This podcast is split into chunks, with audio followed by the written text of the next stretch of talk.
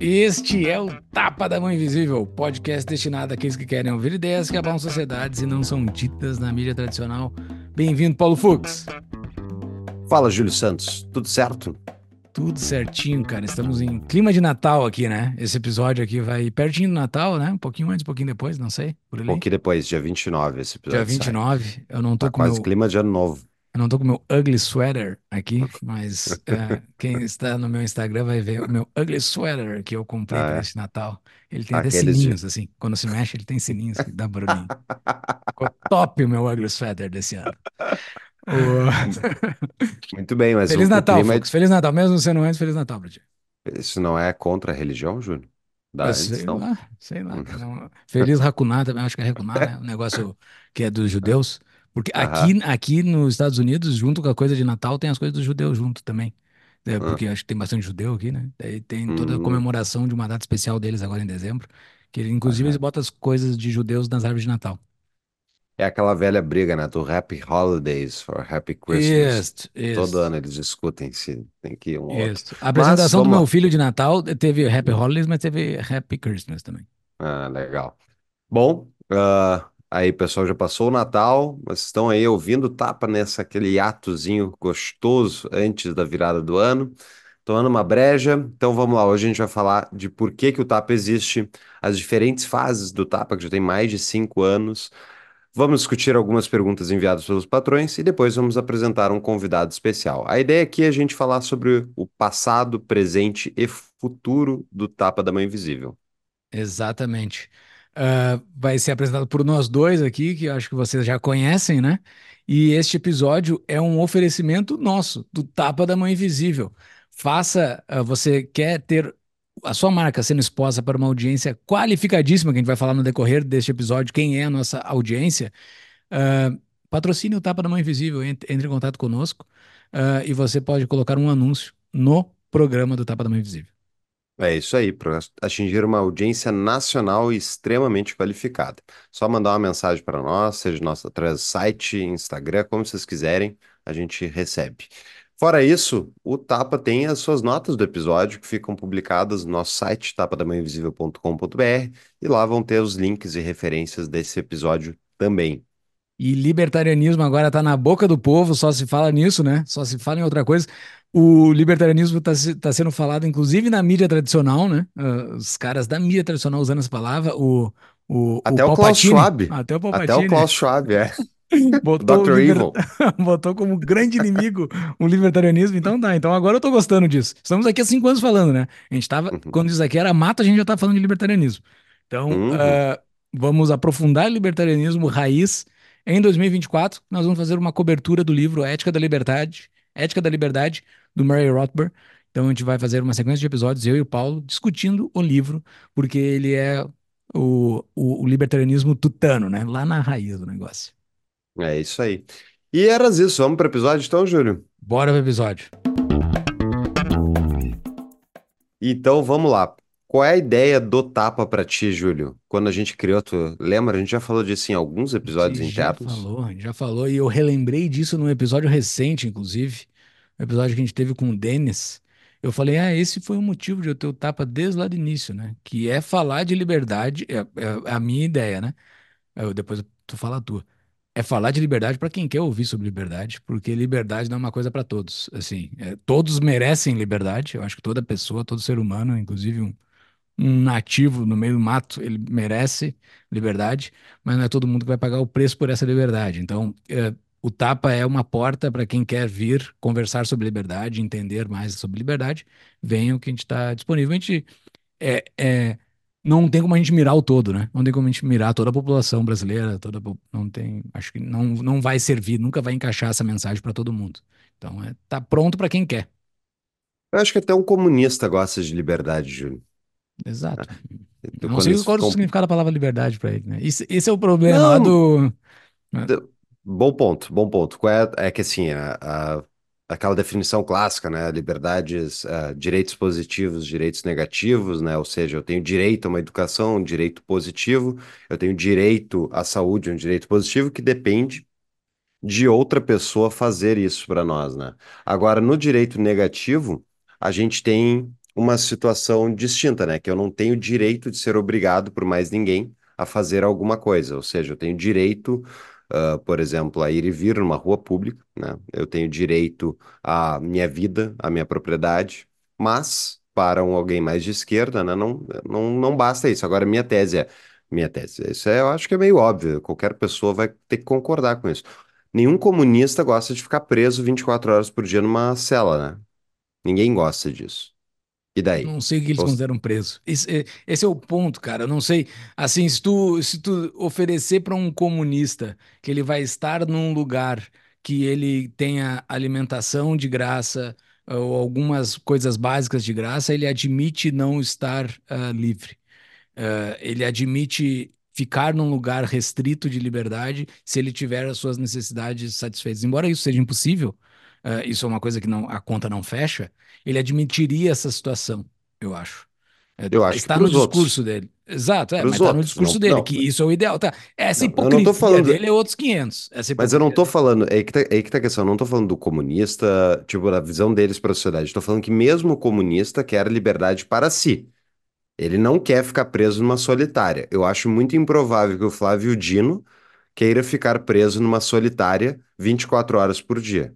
Ou seja, ele Exato. quer alguma liberdade. Para ele, com certeza, Mas né? a ideia deles não é essa. Não, mas eu não estou dizendo a ideia deles filosofia política. Estou dizendo que todo ser humano Sim, preza sim, por sim, algum sim, tipo de liberdade. A sim, sim. questão é qual é o limite dessa liberdade e entender nada. Ela. O próprio, a própria lógica de entender ela, porque a, a- sim. o entendimento de liberdade do comunista, eh, se se vocês forem procurar, assim, existem isso, inclusive tu acha no YouTube de uma forma muito fácil. Quando eles definem liberdade, eles definem a liberdade de poder fazer qualquer coisa, qualquer coisa mesmo. Então, eles, eh, um exemplo muito clássico dos comunistas é o cara que é rico, ele tem a liberdade de ir para Paris a hora que ele quiser. E o pobre não. Então, para eles, isso não é liberdade, entendeu? Isso, o- e- ou seja, o pobre não tem liberdade porque ele não pode ir a Paris a qualquer hora. Isso é outra Uhum. coisa, não é liberdade. Eles estão falando de uma, de uma, de possibilidades materiais de se fazer algo ah, que não é liberdade. Não tem nada a ver com liberdade. Não tem ninguém te segurando ir para Paris. Só que existe um custo de ir para Paris. Então, ah, não, não faz sentido a lógica deles de liberdade, entendeu? Então, por isso É, que é difícil discutir isso com eles. Sim, mas eu não estou nem propondo discutir com os comunistas, eu quero ressaltar esse ponto que todo mundo tem algum nível de liberdade que quer, né? Só que tem uma distinção disso, que daí vai ah, na- nos valores, na cultura, de como é que as pessoas veem isso para a vida alheia, assim como para si. E a gente fez um esforço, faz, já faz um bom tempo, mais de ano, e a gente tenta, inclusive, trazer muitas vezes as pessoas falam, ah, a gente quer mais contraponto, quer que vocês tragam gente de esquerda. A gente convida, pessoal. A gente convida nomes que não defendem violência política, a gente convida. Não tem nenhum problema de conversar com a Tabata Amaral, por mais que eu discorde 90% das coisas que ela fala, mas ela não defende violência política. Ao contrário, por exemplo, de um Jones Manuel, que eu me recuso a conversar com alguém que defende, ah, né, mandar para gulag inimigo político. Então, assim, eu e o Júlio, a gente Esse é o nosso limite, assim. A gente É, está estabelecido, eu e o Paulo, nesse limite, entendeu? é. Agora, eles não vêm, eles não aceitam os convites. A gente convidou, inclusive, autor de livros sobre gente do meio liberal e tal, a pessoa não vem. E, sim, talvez um dia, se a gente crescer bastante, os caras tenham paciência de vir. Mas, por que que eu estou ressaltando isso? Porque a gente tenta fazer o contraponto, tenta trazer gente fora da bolha, tenta falar com gente que não tem os valores que eu e o Júlio temos, e a gente convida, a maior parte dos convidados aqui não são da filosofia política que eu e o Júlio ah, temos, né, do libertarianismo. Inclusive, o Tapa, a gente é um programa de entrevista com viés de ideias pró-liberdade. A gente não esconde de ninguém o que, que a gente acredita. Agora, a gente não entrevista só libertário, ANCAP aqui, que, a- que a gente ah, concorda 100%. Mas o que, que é, que, que é o ponto que eu estou trazendo disso? Que assim. Não adianta falar de liberdade no sentido de como a gente enxerga das ideias da liberdade para gente que não quer ouvir. É uma das coisas que a gente Exato. aprendeu ao longo dos anos, né? É, pensa até como uma estratégia de marketing, tipo, falar para o cara que não, que é antagônico à ideia de direito de propriedade, de um estado limitado. Tipo, esse cara é o cara mais frio na tua, na tua possibilidade de contato. O cara mais quente é o cara que já tá curioso com essas ideias, está curioso com por que que não está dando certo o que ele está vendo na realidade. Então, tipo, do Estado, das coisas que o Estado promete, que os políticos falam que vai fazer e não faz. Então, tipo, o cara tá olhando isso e diz: ah, tá, isso aqui não tá fazendo sentido, vou procurar uma alternativa. Esse cara vai vir mais fácil falar conosco, ouvir o nosso programa, do que o cara que não tá nem preocupado com isso. Então, essa ideia de furar a bolha é importante e eu acho que é privadamente a gente tem que fazer isso, a gente tenta, mas na prática, a maior parte das pessoas não quer mudar de opinião sobre visão política, ela não quer parar para estudar meia dúzia de livros que vai mudar a cabeça, ela não quer ser confrontada na Exato. visão dela, Júlio. O que que tu acha? Não, eu concordo 100%. A gente já falou bastante disso em bastidores, né? Porque as pessoas. ah, isso, isso eu vejo o meu caso. Então, tá, se vocês perguntarem, tá, essa estratégia você funciona com alguém? Funciona, funcionou comigo. Eu, eu sou a prova viva disso. Eu- quando eu tive esse estalo do que, que é liberdade, afinal, né? Ah, eu tinha uma inclinação totalmente para a esquerda, eu tinha uma, um viés de esquerda, nunca fui estudioso, mas sempre tive esse viés. Ah, e caí no site do Mises Brasil para entender o que é essa liberdade. Por isso que eu estava falando sobre o comunista antes lá. Ele defende, ele quer essa liberdade, só que ele não tem a linguagem suficiente para isso. Ele não consegue descrever, porque liberdade para ele é uma outra coisa, muito diferente do que é a liberdade em si, que é o que a gente defende aqui e é o que a gente busca esclarecer o máximo possível.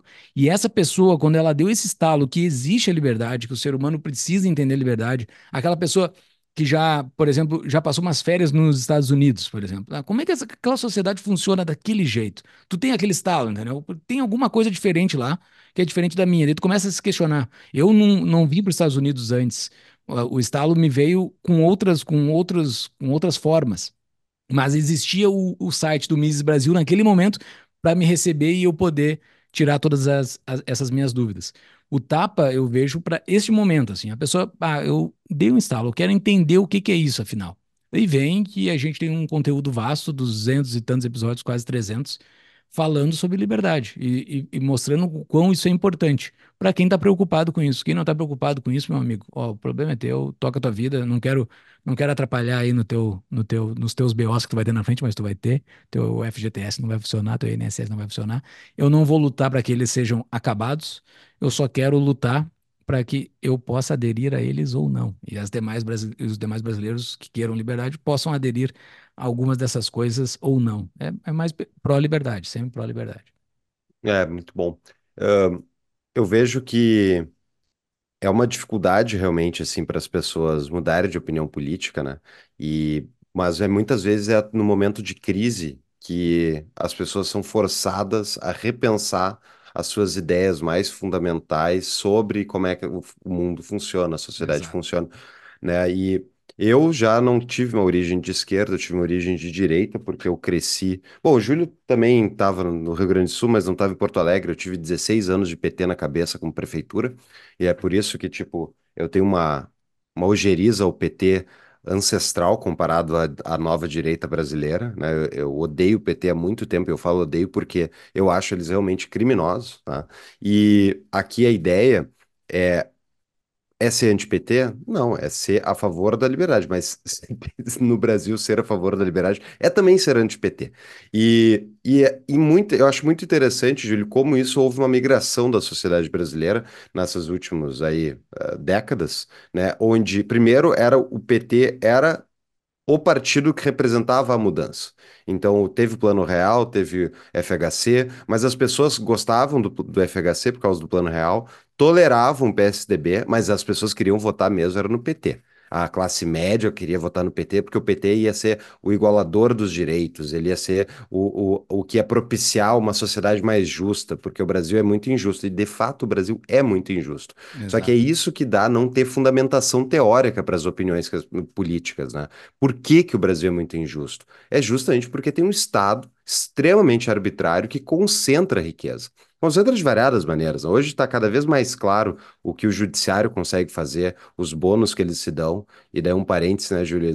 Um argumento comum contra a anarquia, né, a ausência de Estado, é que se houvesse ausência de Estado, máfias monopolistas iriam nos roubar, né? Ou seja, ia ter máfias que iam vir aqui e achacar a gente. Só que isso é a realidade hoje. Eu tenho, tenho um pin lá no meu Instagram, que é tipo Conselho Federal de Juízes ah, dá gratificação retroativa, bababá. O Conselho Federal da Magistratura, sei lá, é, um órgão estatal do judiciário, decidiu que eles vão se dar um bônus. E quem vai pagar somos nós todos brasileiros. Então, assim, isso é uma máfia monopolista se dando um benefício a custas dos demais. Máfia talvez seja um termo eh, pesado demais, mas assim, é uma organização monopolista que está ah, fazendo isso. E Usando da assim, força.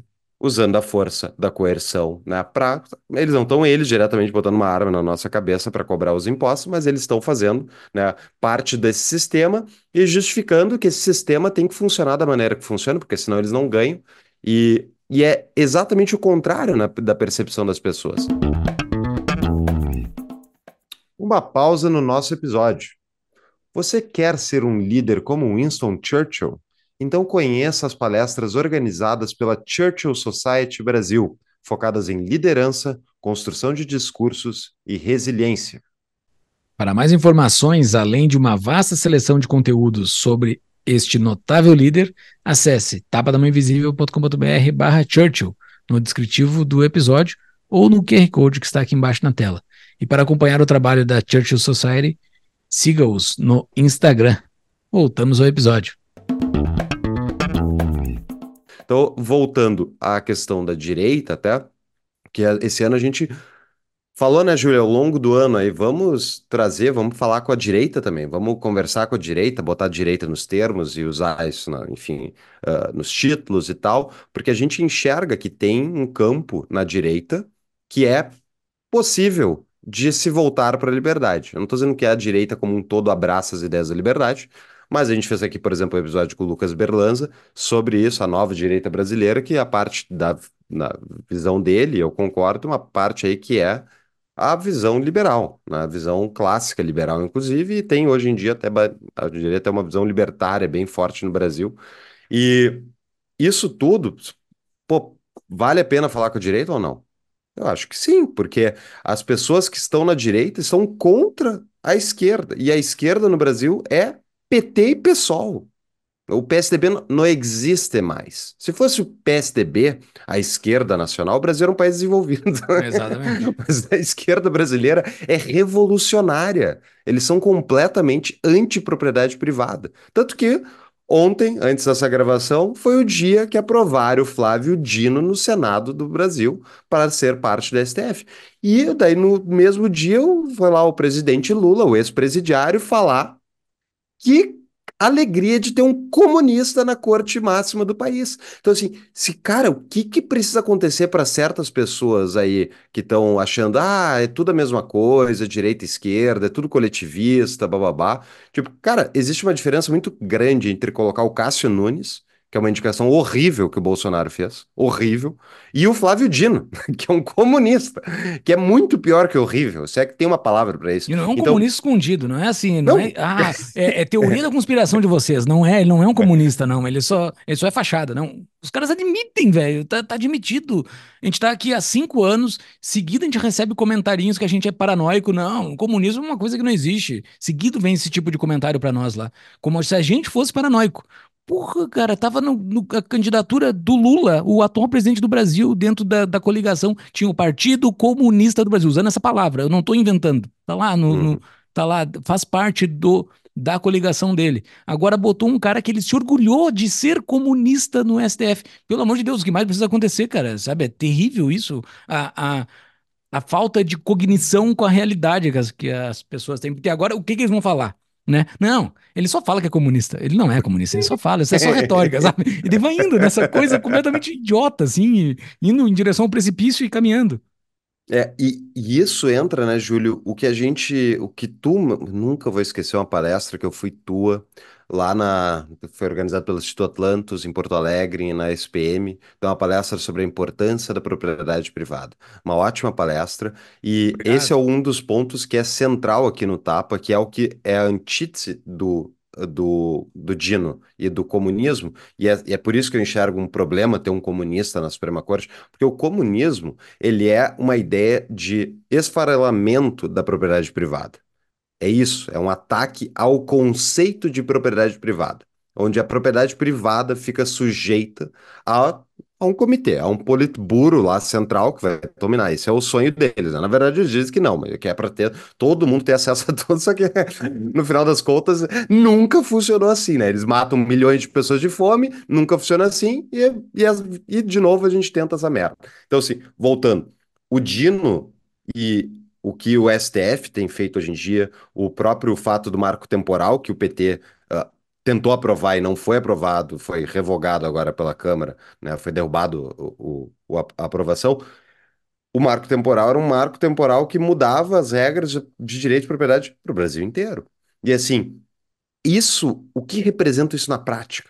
Isso representa um contínuo ataque à principal instituição que gera riqueza para o longo prazo, que é a propriedade privada. Especialmente gente pobre, pessoal. Porque o rico consegue tirar o dinheiro do país. A gente está falando de gente pobre que vai se, vai se ralar. Entendeu? Não é só o rico, ele se muda, ele vai para Miami. Quem se rala é a classe mais baixa, que está alheia, alienada do que está acontecendo, e a classe média, né? Vai erodindo ali a classe média mais baixa, vai sofrendo, vai caindo no risco de cair para a pobreza, e a classe média alta e média fica cada vez mais espremida, né? Então, tudo isso é um ataque consistente à riqueza da nação para o longo prazo, dos indivíduos da nação. E é por isso que é um problemaço ter esse tipo de gente no STF. É um problemaço eleger um socialista, eleger um comunista, porque isso representa uma deterioração institucional para o longo prazo. Fala, Júlio, que depois tem mais. E o... Não, propriedade privada, vai vir os direitistas agora, né? Os direitistas que nos seguem aqui falando, mas eh, só falam de economia, só falam de dinheiro, ah, são dinheiristas, liberal dinheirista. Propriedade privada, além de ser a melhor ferramenta de geração de riqueza, é a melhor ferramenta que existe na humanidade, e estou disposto a discutir com quem quiser aqui nos comentários, é a melhor ferramenta que existe na sociedade humana para resolução de conflitos. Uma sociedade pacífica tem uh, propriedade privada bem definida. O, o, o, grande problema, se for ver todos esses rolos que o Brasil se enfia, é sempre problema de resolução, de definição de propriedade privada. É sempre isso. Uhum. Um lugar rico, um lugar, países desenvolvidos, a, a definição de propriedade privada é muito clara. E daí não tem conflito. Porque o conflito está onde a propriedade privada bate com a propriedade privada de outro, ou com uma, ou uma, propriedade pública que é completamente sem sentido e que ninguém consegue entender quem manda naquilo dali. Então, assim, não é só dinheiro que a gente está falando aqui, não é por causa de dinheiro, de, de riqueza, também é, porque o pobre vai se beneficiar com isso, mas é o melhor instrumento de resolução de conflito dentro da sociedade humana para a gente viver em sociedade, porque nos acusam, libertários, anarcapitalistas, o que seja, de ser atomizados. Ah, não, vocês querem viver num mundo atomizado. Não, meu amigo. Propriedade privada é para a gente viver em grupo, é para a gente saber viver em comunidades grandes, em comunidades de pessoas que não se conhecem. Com propriedade privada bem definida, a gente vive em grupo pacificamente. É isso que faz o mundo de paz. É isso os grandes, as grandes nações do mundo que vivem numa paz por décadas, séculos, é por propriedade privada bem definida. Claro que tem outras coisas que fazem propriedade privada ser bem definida, mas essas coisas funcionam para isso, entendeu? E tem um outro ponto ainda da propriedade privada uh, que o comunismo ataca, que uh, uh, falam, os direitosos falam para nós, libertários, ah, vocês são muito dinheirista, economia, economia. Meu amigo, economia do papo do comunista é o que pega os eleitores deles. E, o, o, comunista, de fato, ele quer poder. Ele não quer, ele não quer, ele não quer uh, que a propriedade privada seja pública. Ele não quer. É, óbvio que ele não vai fazer isso. É óbvio que os comunistas que deram certo via China ou outros lugares, eles têm propriedade privada pujante e os caras do topo querem propriedade privada para eles. Mas o discurso de propriedade pública funciona para pegar votos. Se a gente não conseguir argumentar muito bem o quão a propriedade privada é importante, eles vão seguir com esses papinhos de igualitário e renda para todo mundo. Blá, blá. Esse papo é o que pega o eleitor deles, não é o papo identitário, não é nada disso. A massa tá, a massa dos eleitores dele Está por causa da necessidade econômica. E esse papo, eles são muito bons, porque eles usam uma, uma inverdade, eles usam uma coisa que não existe no mundo dos fatos, mas a gente não consegue argumentar contra. Por quê? Porque vocês, direitosos, falam que nós, libertários, só se preocupamos com dinheiro. Não, a gente está dando a explicação do mundo real, meu velho, é só isso. Ah, fiz Verdade.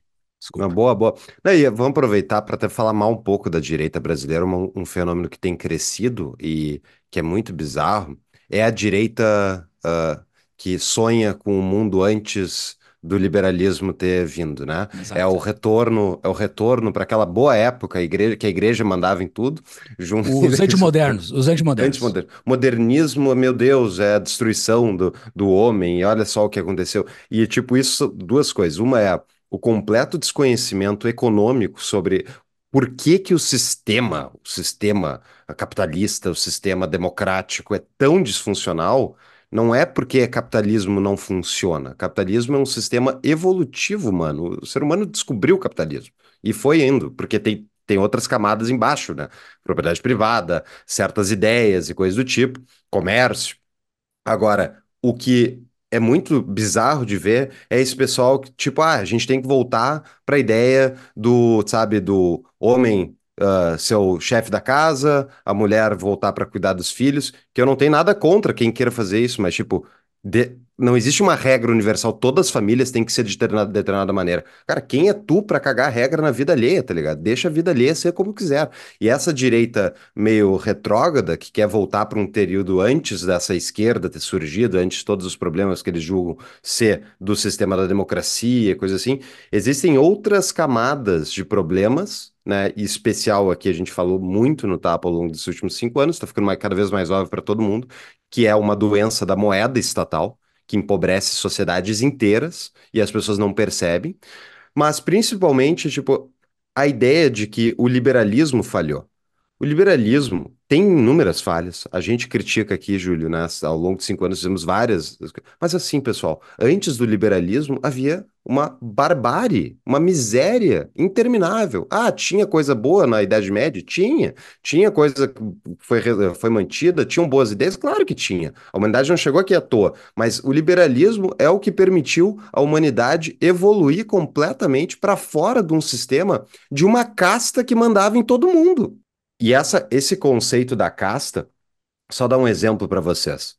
Eu tô lendo Guerra e Paz. Que livro interminavelmente grande, mas é maravilhoso. E tem uma cena ali que uma tem um, uma parte do livro que o, um dos personagens ele tá na guerra, uh, é situado na guerra da invasão do Napoleão na Rússia. O personagem é um, um oficial russo e ele vai uh, visitar um amigo dele que foi parar no hospital. E daí nesse hospital ele vê a situação, tipo, o horror daquele hospital, as pessoas morrendo de tudo que é jeito, uh, sofrendo. E daí ele sai daquele hospital para levar um perdão do oficial que ele, que ele é amigo uh, para o imperador russo para perdoar o cara por algo que ele fez. E daí ele vai lá e o imperador russo está reunido com o Napoleão. E eles estão fazendo, tipo, um acordo de paz. Isso é, sei lá, metade do livro. E daí ele vê a distinção, os oficiais franceses os oficiais russos de alto escalão interagindo, bebendo junto, comendo à mesa, sabe, os imperadores se cumprimentando, todo mundo num clima de festa pelo acordo de paz e, e sabe, todo mundo sabe na boa, não é como se tivesse se matado há pouco tempo. E isso tem gente se matando ainda na guerra. E daí ele vê assim, é tipo, não faz nenhum sentido, né? Toda aquela, toda aquela gente que morre à toa pra isso aqui acontecer. E daí, isso era a regra humana do, pós-Idade Média, inclusive, que o pessoal, a nobreza, fazia guerra, tinha seus louros, e quem ia morrer lá? Os pobres. Ia morrer a, a gente, sabe, gente humilde. E o liberalismo foi o primeiro que disse, não, toda a vida, uh, todo, o primeiro sistema político, né, não religioso, que diz toda a vida humana tem importância. Não é porque o cara não tem posse que ele tem que ser destratado. E disso, a humanidade, por causa dessa ideia de propriedade privada e mais todo o resto que a gente viu, é isso que tirou a humanidade da pobreza, que tirou da pobreza que era sistemática, majoritária, abusiva até 1800. Isso é capitalismo, é liberalismo. Então, assim, vamos voltar para um período anterior a isso. Vamos voltar mesmo? Tu vai ser parte da classe dominante? Cara, é, é que nem, é que nem o, o tal botão vermelho do Rosberg que eu, que eu uh, critico, porque é uma coisa que não existe. Esses caras, eles falam de uma coisa que não existe, cara. O, o- a gente tem que lidar com o mundo real. A gente tem que lidar. Estamos aqui, 2023 vamos lidar o que existe em 2023, velho. A gente não vai voltar para aquilo lá. A família imperial do Brasil não vai voltar, já era, acabou, acabou. Não existe mais império, não vai voltar mais aquilo. Não existe uma família que possua um exército, que eles sejam o, o comandante em chefe de um exército. Não tem. É isso que vocês querem fazer? Então comecem a fazer esse exército, porque não existe família imperial sem um exército embaixo. Não existe pela moral, não existe isso. Embora a moral sustentasse eles, uh, eles precisavam do exército, eles não têm. Então, assim, existe o, os problemas de 2023, vamos atuar com os problemas de 2023. E eles nos acusam de nós sermos uh, utópicos. Cara, o, o, os problemas que a gente trata aqui no Tapa e as propostas de soluções que nós tratamos aqui no Tapa são problemas claros e, e, e efetivos e para aplicar nos problemas de agora. Não é só, não é nada além disso. Não é um idealismo de uma coisa do futuro, uh, como são os esquerdistas, ou o idealismo de uma coisa do passado, como são os direitistas. Não, é atuando no mundo de agora. Pega os problemas de agora e atua no, no problema de agora. Problema grandíssimo do Brasil, que é o, o melhor episódio de 2023 que teve pouca audiência, que eu cito bastante aqui, que é o episódio com o Paulo Ebel sobre o saneamento básico. Cara, é 100 milhões de brasileiros vivendo do lado da sua própria merda. 100 milhões de brasileiros morando do lado da merda, tá? Isso é problema de agora. Isso é problema que direitoso deveria estar atuando. Quem é que está atuando isso? Os três deputadinhos do Novo, tá? Os três deputados do Novo sozinho brigando por esse baita problemaço que de fato atinge o mundo de hoje. Ah, não é voltar para a monarquia, não é voltar para as famílias. Cara, tu quer voltar para as famílias do jeito que era, do jeito, sei lá, volta, cara, vai, toca tua família. Quer botar isso como uma campanha? Bota isso como uma campanha. Quer vender curso disso, que é o que tá. Os caras estão enchendo os bolsos disso. Bota. Mas é uma hipocrisia, velho. O mundo de hoje não sustenta essa família do passado. Não sustenta essa família de 11 filhos. Não, não, é isso. O pobre não, não vai conseguir tocar isso. Não vai. Tu quer enfiar isso para ele? Enfia. Mas tá sendo uma hipocrisia. Tu, tu tá falando que tu tem 11 filhos, só que tu não tá mostrando a renda que tu tem para tu ter 11 filhos. Existe algo por trás daquilo, daquelas famílias numerosas que estão falando que é muito famoso agora, dentro da direita, famílias mega numerosas, só que as pessoas não estão mostrando o custo daquilo. Isso é uma coisa que o libertário deixa sempre muito claro. Para se fazer alguma coisa, tu tem um custo para aquilo. Tem que deixar muito claro que é o custo daquilo, porque senão tu tá enfiando um monte de pobre num problema que tu não vai resolver depois. Tu não vai, tu não vai estar tá lá para ajudar o cara, entendeu? Tu tem que mostrar de fato que a tua esposa recebe pra, consegue ficar em casa porque tu tem uma grana muito além do patamar. Isso tem que deixar muito claro em todos esses teus vídeos aí que tu tá publicando, que tu tem uma renda muito além do patamar. Porque senão tu tá botando um, uma celeuma naquele casal, porque o cara, coitado, que tá recebendo dois mil por mês, ele não consegue dar aquilo para a esposa dele. A esposa cobra o cara que ele não consegue aumentar o salário dele de dois para três e ela não consegue ficar em casa para cuidar dos 11 filhos, entendeu? Cara, é outro mundo, velho. É outro mundo. Joga, joga simples com essas pessoas que tu tá, tá sendo teu público. Joga claro, porque tu tá gerando um problema que tu não vai arcar depois. Tu tá empurrando para frente e tá ganhando, vendendo curso, entendeu? Essa direita nova do Brasil nos acusa de dinheirista, mas, porra, cara, tu tem que fazer a conta, velho. O mundo é real, tem que fazer a conta. Tu não vai empurrar isso pra frente, velho. Tem que dizer para todo mundo o que, que tá acontecendo. Ah, é, é, sei lá, eu tô muito raivoso hoje. Não tô em clima Tá de Natal. aproveitando. É, não é Natal mais, agora é Ano Novo. Uma pausa na nossa programação. Conhece a Proteus Associados? É a minha consultoria, especializada em fornecer as melhores soluções para o seu negócio. Trabalhamos focados em elevar a rentabilidade do seu negócio, com assessoria fiscal e financeira, estratégias de tesouraria em Bitcoin, holdings familiares e de investimento no exterior, energia solar e energia de mercado livre. Nosso foco é ajudar a você a se proteger do Brasil e a crescer a rentabilidade do seu negócio. Acesse proteusassociados.com.br para conhecer mais sobre os serviços e entre em contato para uma consulta gratuita. Ou para quem está nos assistindo no YouTube, pode usar o QR Code que está aqui embaixo. Voltamos para o episódio. Inclusive, isso é o que a gente quer até seguir aqui no episódio e apresentar para vocês, que o tudo isso que a gente falou são problemas da sociedade, né, e como ela se organiza e blá. A gente acredita muito em tentar influenciar a sociedade e fazer a- o Brasil ser melhor. Inclusive aqui, eu estou, deve estar 40 graus na rua aqui em Porto Alegre, e tipo, eu tô, meu ar tá desligado porque faltou luz, eu tô em meia fase aqui em casa. E tipo, cara, meia fase, meia fase, não tem luz. Isso aqui é a África, é a África, é uma piada, entendeu? É porque todo verão é isso. Todo verão. Isso que melhorou porque privatizaram a distribuidora, mas ainda assim, cara, ligaram os ar-condicionado. Não dá, não, não, não, consegue manter ligada a luz da, da cidade. É ridículo isso. E o fato da sociedade aceitar, achar normal isso, mostra simplesmente o nível de ignorância das pessoas, porque não é normal. Não num país civilizado. Então, isso aqui é África para pior, entendeu? De vez em quando. Ainda, a África ainda, coitada, sofrem mais. Mas meu ponto é, ou seja, faz sentido a gente lutar para melhorar a sociedade, para não ter que mais situar com problemas básicos, porque a luz do Paulo é um probleminha minúsculo, agora a luz no hospital é um problema maior, né? Então esse tipo de coisa é danoso, destrói, não deixa gerar valor e impede, prende as pessoas na pobreza, e como isso da, da luz tem muito pior do saneamento básico, então tudo isso são ideias para a sociedade. A gente fala no Tapa reiteradamente, traz gente aqui para explicar esses problemas e ter como resolver. Agora, tudo isso é externo a nós.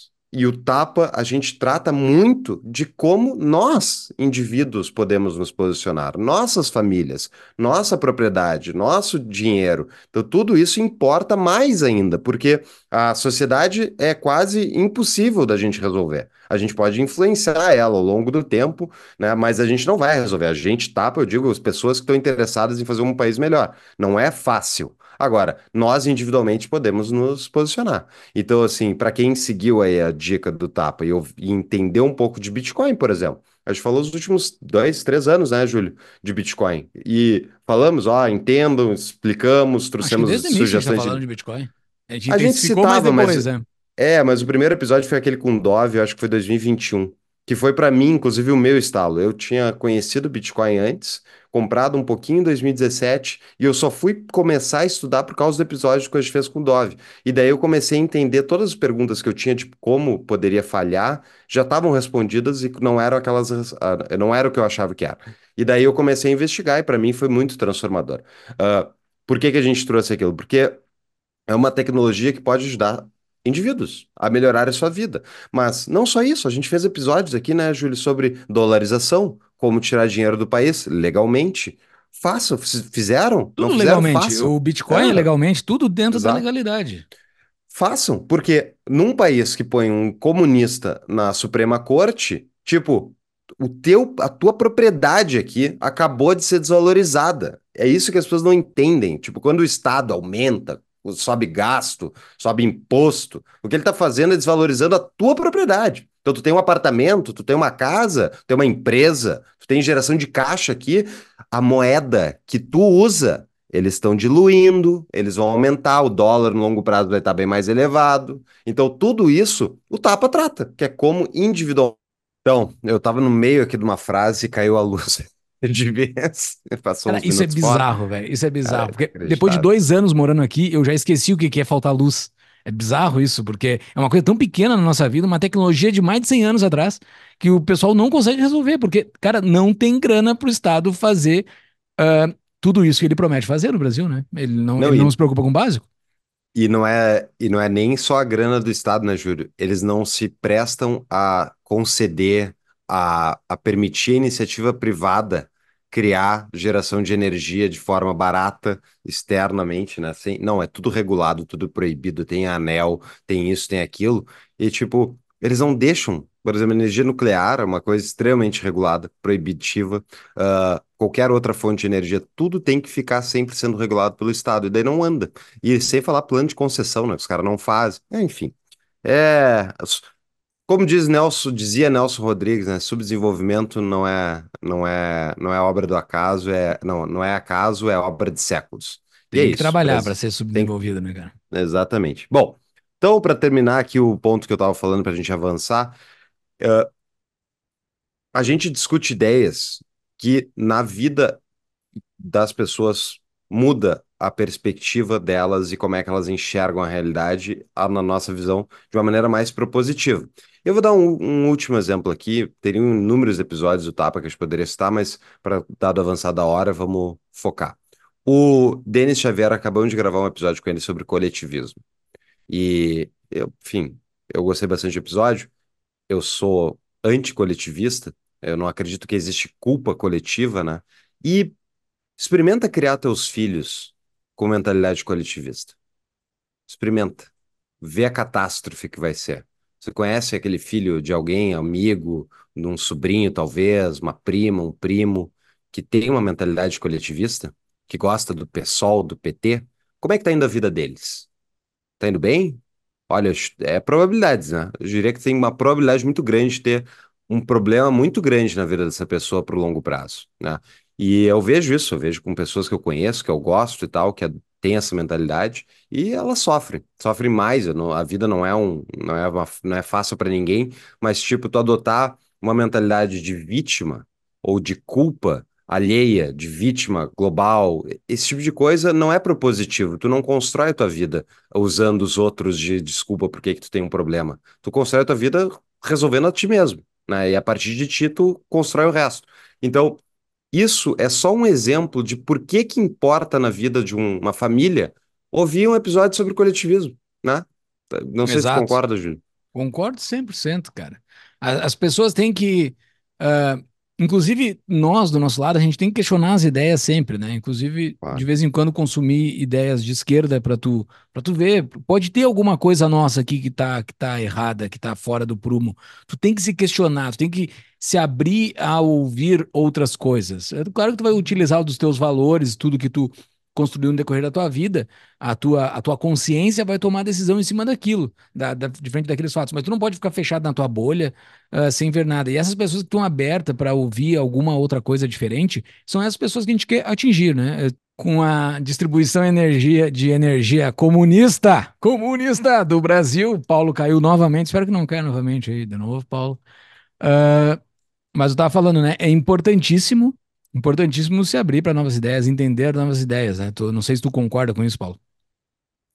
Com certeza, e só um- uma coisa que é, é interessante ver assim, como as coisas podem mudar rapidamente, e isso, isso talvez seja a única coisa da esquerda que eu não, que eu acho que eles for, fizeram positivos, que foi os liberais falavam, por exemplo, da, do, da questão da sexualidade de casais gays, né? Como eu sou homossexual, eu acho uma coisa importante isso, as pessoas podem não achar importante, mas isso é um lado da direita que era muito problemático, que a direita era extremamente homofóbica, contrária à ideia de que as pessoas possam, possam tocar a vida da maneira que elas quiserem.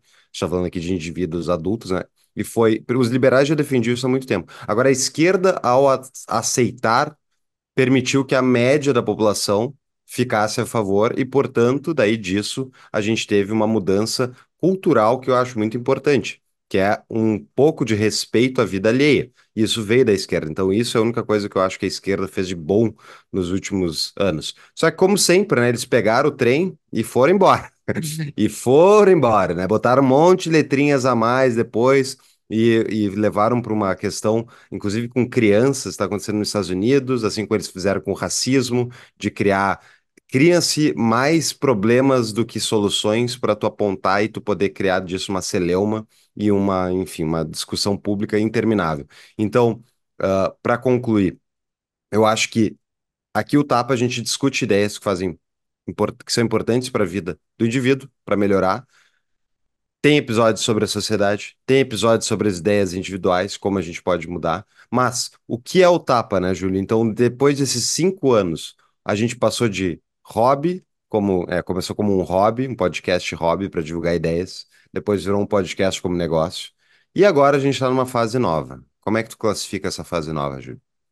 Cara, eu- eu- a gente, é, a, é, a, é a fase antiga, só que melhorada, né? Acho que a gente vai seguir Uhum. com os mesmos, com os mesmos propósitos de espalhar liberdade, só que a gente quer fazer um negócio mais, cada vez mais profissional e que atinja mais resultados, né? O, o objetivo é esse, né? A gente não quer fazer algo que, que seja filantrópico, que isso aqui é um business, mas eh, e o business para dar certo ele tem que se espalhar, ele tem que crescer, né? Então, nosso objetivo agora é ter mais conteúdo para para ajudar as pessoas a conhecer a liberdade, né? E todos os aspectos que envolvam a liberdade neste processo.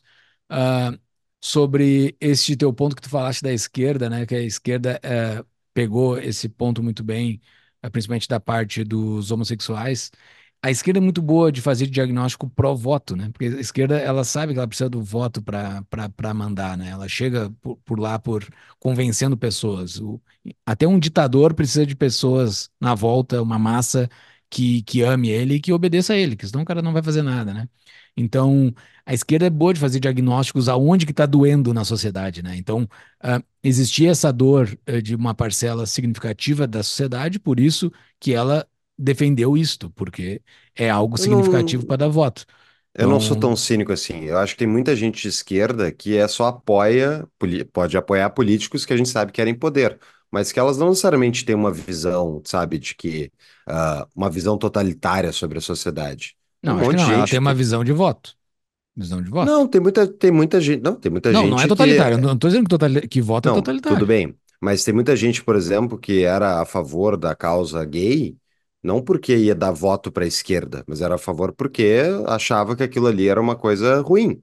Um monte de Ei, gente não, que não. diz que era assim. Exato, não, porque por ser ruim para uma parcela significativa da população, isso acaba trazendo um voto. Se fosse, se fosse uma coisa significativa para uma certa parcela da população, qualquer outra coisa, tipo a parte dos negros. Eu acho que eles fizeram um, um baita, um baita barulho pro lado dos negros também, que foi importantíssimo pro lado deles, entendeu? Porque uh, para para pensar numa, numa o, o barulho que a esquerda faz por brinquedos, uma Barbie negra, por exemplo. Né? Eu acho uma pauta válida. Eu acho que uma menina negra pode ter uma Barbie negra, entendeu? É uma coisa legal. Eu, eu, eu, eu gostava de me identificar com os meus brinquedos, entendeu? Então, uhum. é uma pauta significativa. E todas as coisas. Só que eles. É, eles vão nessas causas e as causas têm que trazer voto. Para o partidão entrar junto, assim, embora tenham muito, muitos bem intencionados ali no meio, o partidão só entra para aquilo que, que leva ao poder, entendeu? O partidão não vai entrar para coisa que não dá poder. Então, assim, ele não vai botar na identidade visual do PT uma coisa que não vai dar voto. Entendeu? Ele vai botar uma coisa na identidade dele que dê voto. E dentre, dentre todas as coisas que estão dentro da massa deles ali, de gente defendendo tais, tais, tais, tais bandeiras, eles vão na que dão voto. Essa, essa foi a minha interpretação. Não, pode ser. Uh, mas esse negócio da representação é talvez é uma das principais falhas da direita, uhum. que as pessoas acham, por exemplo, ah, racismo. Não existe racismo. É óbvio que existe racismo. É eu já vi né? pessoas sendo racistas no Brasil. Eu achei deplorável e me cortei aquelas pessoas da minha relação. Então, assim, existe isso. Uh, e fingir que não existe homofobia, racismo e tal, machismo, existem essas coisas. E a sociedade. E se a direita quer falar com esses públicos também, ela tem que falar também sobre isso, não no sentido de dizer, olha, nós devemos passar uma lei, não, é assim, eu entendo que exista, vamos lutar contra isso. Eu acho que inclusive é isso que é o mais importante, independentemente de direita, esquerda, centro que for, é assim, a sociedade que a gente quer, ela tem que ser construída através do discurso voluntário, da, dos acordos privados, através do convencimento e não através da coerção estatal. Então, se tu pode reconhecer que existe um problema, e tu trata de lidar com ele de uma maneira de vamos convencer outras pessoas de que isso é um problema e vamos atuar para mudar essa realidade. E não vamos passar uma lei e obrigar a sociedade a ser de certa maneira. Porque isso não resolve, isso tapa por cima. Enfim, uh, eu e acho daí, que vamos voltar. O que, que nós vamos ser como negócio agora, Fux? Qual é a tua visão? Tu perguntou qual era a minha, qual é a tua hum. visão? Então, a ideia aqui que a gente já vem explorando há bastante tempo é justamente a ideia de construir conteúdos pró-liberdade com o objetivo de alertar a sociedade e os indivíduos de como se pode ser mais livre. Então, na prática, o Tapa tá, já virou e vai agora publicamente virar uma produtora de liberdade. Esse é o nosso objetivo. A gente vai produzir, continuar produzindo conteúdos que ajudem a libertar indivíduos e sociedades, né, de amarras estatais muitas vezes, mas também uh, vamos crescer, né? Sair do nosso só programa do Tapa, que é um programa que vai continuar, nossas entrevistas, minhas do Júlio, mas a gente quer crescer como negócio. E como negócio, a gente não vai fazer aqui 10 entrevistas por semana, não, não é o objetivo meu do Júlio. Eu e o Júlio temos os nossos negócios que a gente está integrando ao negócio do Tapa, no sentido de que eu tenho uma consultoria, nessa consultoria eu tenho produtos que eu trabalho com é, produtos validados de terceiros, muitas vezes que eu ajudo a garantir o sucesso da entrega, e isso vai desde a Sunning, que é a nossa patrocinadora, uh, vai, enfim, variados aí, a assessoria fiscal, eu não vou dizer aqui todos, mas entre no meu site depois, lá tá, vai estar nas notas. O ponto principal é, o Tapa, como produtora, vai auxiliar a trazer clientes para a minha empresa e para a empresa do executivo financeiro do Júlio. Agora, o Tapa, para crescer, a gente vai ter que acoplar e trazer mais gente para dar uma pauta maior de defesa da liberdade, né? Tanto para o indivíduo como para a sociedade. Um exemplo aqui é o nosso convidado de inúmeras vezes, até vou ver aqui quantas vezes já veio, que é o Eli Vieira, né, Júlio? Exato, que ele E vai entrar aqui daqui a pouco. isso. E o Eli, ele tô, tô vendo aqui, ele tem É, cinco, quatro episódios conosco, né? E o Eli, desde a época que a gente entrevistou ele a primeira vez, é, foi em janeiro de 2020, ah, a gente viu que ele é um cara diferenciado, tem uma formação bem sólida, agora a gente, ele vai entrar, a gente vai falar um pouco, mas a gente percebeu que existe demanda para os conteúdos pró-liberdade que o Eli trabalha, ele trabalha mais na área da ciência, para a gente ter um programa adicional voltado para isso com o Eli. E futuramente, se der certo essa ideia de ter outros produtores de conteúdo com outros programas aqui no Tapa, a gente vai ampliar o hall de, produ de, de produtores de conteúdo dentro do Tapa, e o Tapa, como produtora, vai ser uma plataforma, né? Pense no Tapa como a Globo não comunista, não, não eh, právida, eh, governamental, mas sim como uma plataforma onde tem programas dentro da Globo. E aqui no Tapa a ideia é que a gente possa agregar outros programas para a gente ter uma, of- uma oferta maior de conteúdos diferentes e que isso ajude a trazer novos públicos, né? Porque tem gente que vai entrar pelo lado da ciência, tem gente que entra pelo lado das ideias ah, culturais, tem outros que entram para a parte intelectual, pelo Bitcoin, e assim a gente vai criando uma comunidade, né, Júlio? Que isso é uma das coisas que a gente mais se orgulha, do fato que a gente tem uma comunidade muito sólida de anos já, de pessoas muito legais. Que a gente convive diariamente e que, olha, é um prazer, é um, talvez uma das melhores coisas do Tapa é o fato de a gente ter a nossa comunidade, né, Júlio? bah, isso é muito legal, cara. É uma coisa que foi surpresa, a gente não tinha ideia disso. Lá quando a gente começou a fazer o Tapa, a gente só ia fazer um, um, um podcast. Mas depois a gente viu que os outros podcasts tinham ah, comunidades de apoiadores, a gente criou inicialmente no Telegram, agora a gente migrou para o Discord. E a gente passa o dia conversando com os caras lá, pessoas que têm um nível intelectual em vários assuntos melhor que eu e o Paulo. E a gente passa discutindo, conversando, somando, ah, ah, eh, dividindo, compartilhando ideias ou coisas interessantes, até coisa para dar risada. Tem, e, e tá virando uma comunidade de pessoas que se conhecem, assim, é um negócio muito muito fora do nosso da nossa ideia original, mas que deu muito certo. E isso ajuda demais para contribuir para o nosso projeto, ah, e também ajuda para a gente se desenvolver. Eu me desenvolvo demais lá na comunidade, e é um baita produto para quem está ouvindo aqui, quer entender mais de liberdade, mais do que ouvir os episódios do Tapa. Entrem lá na nossa comunidade, que é muito legal, assim. Tem um pessoal muito bacana lá dentro, de tudo que é canto do país. Tem pessoas de quase todos os estados, eu acho. A gente não sabe, que tu não precisa dizer qual, qual é o teu estado para estar lá dentro. Ah, e pessoas de fora do país. Então, entre lá, que provavelmente coisas que você quer discutir e questionar sobre liberdade, alguém lá já questionou, ou vai te apontar algum episódio do Tapa, ou um episódio de um outro podcast qualquer que esteja lá dentro. Então, ah, porque as pessoas distribuem conteúdos lá dentro também. Então, ah, participe da nossa comunidade, que é algo muito bacana. Ah, e essa, prof- essa profissionalização que começou com o Tapa, né, que a gente começou a ter patrocinadores e tudo mais foi algo que também me, me impactou demais, porque ah, eu sou um cara de finanças, sempre fui um cara de finanças a minha vida toda, minha carreira de 17 anos já em, em, em finanças, eu nunca fui, ah, nunca agucei a minha parte comercial, né? E hoje um dos nossos patrocinadores, sempre que me apresenta para alguém, ele me fala: esse aqui é o meu melhor vendedor, porque ah, nós temos um, nós temos alguns cases de patrocínios que deram muito certo dentro da nossa, dentro da nossa plataforma de patrocinadores, de, de- de- nossa plataforma, de- nosso, nosso hall de clientes, que são os nossos patrocinadores, que é a DBI, né? Aquele primeiro, a primeira inserção de quase todos os episódios é o, é o da DBI, que era uma contabilidade local da região de Porto Alegre, região metropolitana e, e um pouco no interior do, do Rio Grande do Sul. Hoje ela está em 11 estados do Brasil por causa do Tapa. Cara, isso é um orgulho, assim, que eu que não cabe, assim, porque é, é muito legal ouvir dele isso, que a gente conseguiu vender a proposta de valor dele. Uh, eu e o Paulo, né? Foi, fomos nós dois. Uh, e que está dando sucesso. É, um, é, um, é uma, uma via de mão dupla, né? A gente ganhou muito com ele sendo nosso patrocinador, valeu muito a pena, vale muito a pena ter ele como nosso patrocinador, e, e ele está ganhando demais.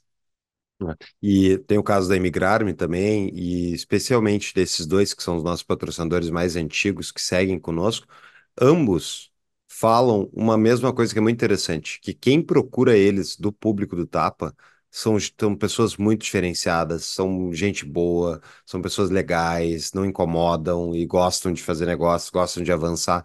E daí eu já pensei muito sobre isso, já falamos eu e o Júlio bastante sobre isso, e eu e volta uma coisa até que foi no episódio do Raduan que ele citou, né? Que é, pô, a gente gravou, sei lá, três, quatro episódios com o Raduan, três, e o, o, e os episódios fluem, o Rador, a gente tem uma ótima relação e tal, e a gente não é nem um pouco próximo do Rador, a gente não convive, na, ele mora em outro lugar e tal. Por que que é isso? E por que que é assim como vários dos convidados do TAP? Por que que é assim que os nossos patrocinadores interagem com os nossos ouvintes? Porque os valores são compartilhados. E a, essa é a, a, acho que é o cerne da questão aí, que é tipo, uma comunidade precisa de valores compartilhados. Uma comunidade, pessoas que queiram fazer a mesma coisa, não necessariamente, mas elas tendo os mesmos valores, elas conseguem conversar um com o outro. E isso permite tu construir coisas em cima, porque tu não quer fazer negócio e tu não quer trabalhar com gente que não acredita nas mesmas coisas que tu, que acha que, por exemplo, tu é um explorador, se tu é um empresário e contratou o cara, tipo, eu não quero na minha empresa um cara que pensa isso, entendeu? Exato. Vai, vai trabalhar em outro lugar. Então, esse tipo de coisa é muito interessante porque eu acho que isso só vai crescer. No longo prazo, especialmente, tipo, o Estado, da maneira como ele funciona, não vai continuar funcionando, ele vai continuar dando problemas, e isso vai levar a sociedade a ter cada vez mais gente acordando para a realidade de que, olha, tem que ter outra resposta que não essa. E a partir disso, ainda mais agora com a eleição do Milley, acreditamos que os ventos pró-liberdade vão voltar a soprar mais fortemente, inclusive no Brasil, temos esperança disso. Uh, acreditamos que o Tapa vai continuar crescendo, as ideias da liberdade vão continuar crescendo. E contamos com vocês para continuar nos ouvindo. E antes da gente ir para o nosso encerramento, tem as perguntas de patrão, né, Júlio? Ah, acho que a gente tem que falar também um pouco dos nossos negócios, né? Ah, que a gente, acopla, ah, a gente vai ser. acoplar dentro. Uh, o Paulo tem um negócio dele há muito tempo uh, e eu agora acabei de iniciar o meu negócio, que é ser financeiro para empresas uh, que não possuem a capacidade de ter um executivo financeiro, né?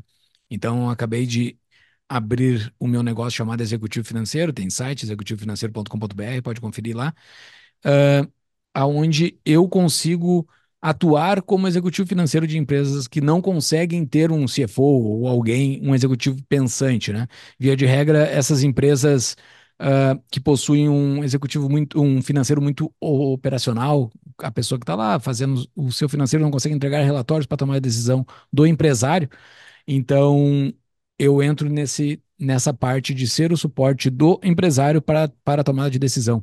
Uh, é muito simples a contratação, é muito fácil, já consegui fechar dois contratos, não vou conseguir fechar muitos contratos, então quem, quem quiser fechar, uh, entre em contato comigo, uh, que a gente tem uma conversa inicial gratuita, só para entender qual é o teu negócio, você me explica e a gente vê se fecha ou não um fit aí para gente, uh, para que você tenha um executivo financeiro na sua empresa, né?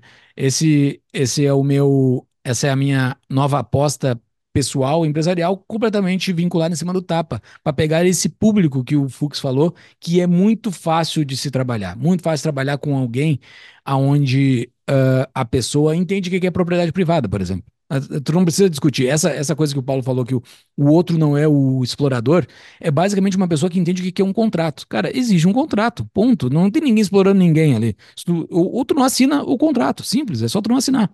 Então, uh, quando tu passa por isso, não precisa passar por esse, por, esse, por esse negócio, que o público já é completamente entendido do que é isso, tu vai discutir outras coisas, outras coisas muito mais prazerosas de se discutir, que é a produção, que é a criação de algo, né? Que o empresário especificamente está vendo algo que o outro não está vendo, que Israel Kisner, que diz que o empresário é o que vê a oportunidade, então tu tá vendo aquela oportunidade, tu é que vai discutir aquela oportunidade.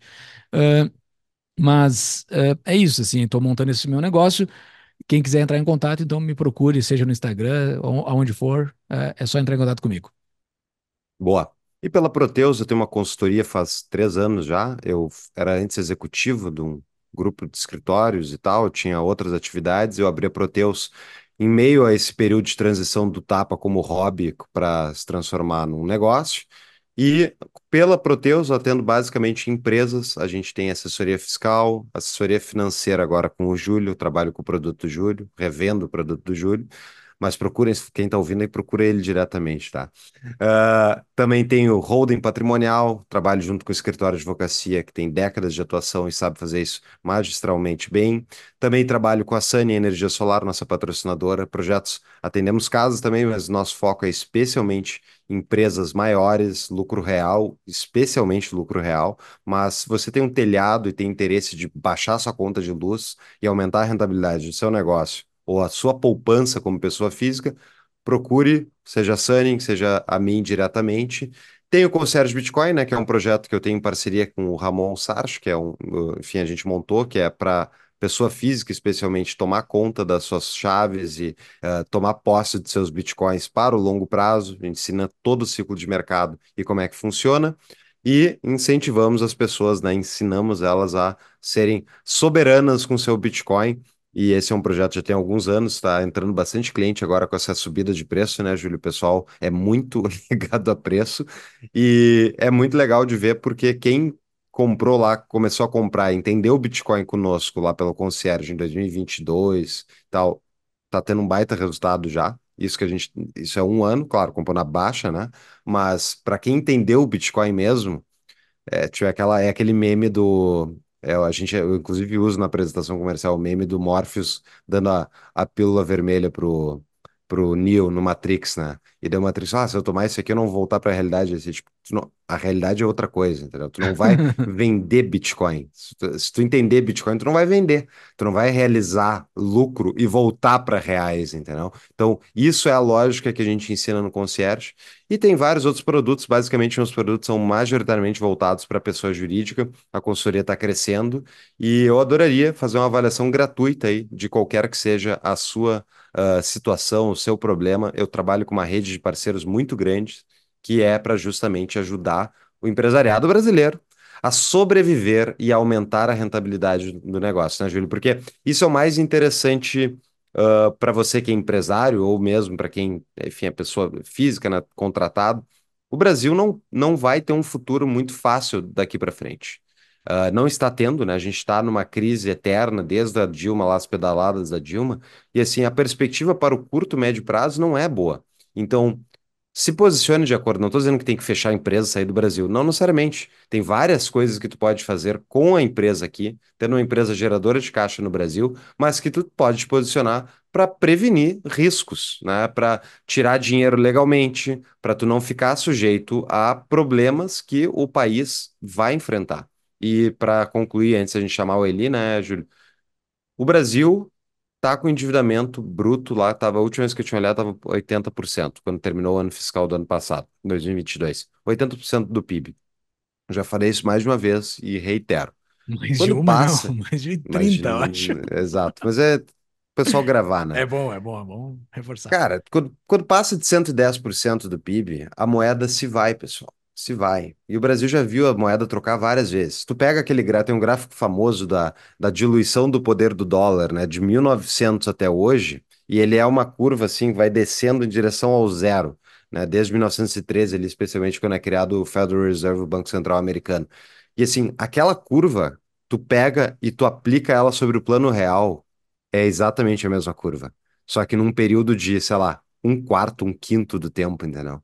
E é, é isso que as pessoas não veem no dia a dia. O quanto a sua moeda está piorando, piorando, piorando, piorando. Só que ela vai piorando, tipo, tem ciclo. De vez em quando ela dá uma subidinha e tá já, ah, não, não vai para seis o dólar. Vai, vai, vai para seis, sim. Porque eles não conseguem parar de gastar dinheiro. Então, por isso tudo, vale a pena tu pensar como é que tu está posicionado para um futuro de muito, muito possível dificuldade. Vão ter mercados que vão crescer, tem mercados que vão estagnar, e tu tem que te posicionar de acordo. Ah, eu acho que é isso, né, Exato. Júlio?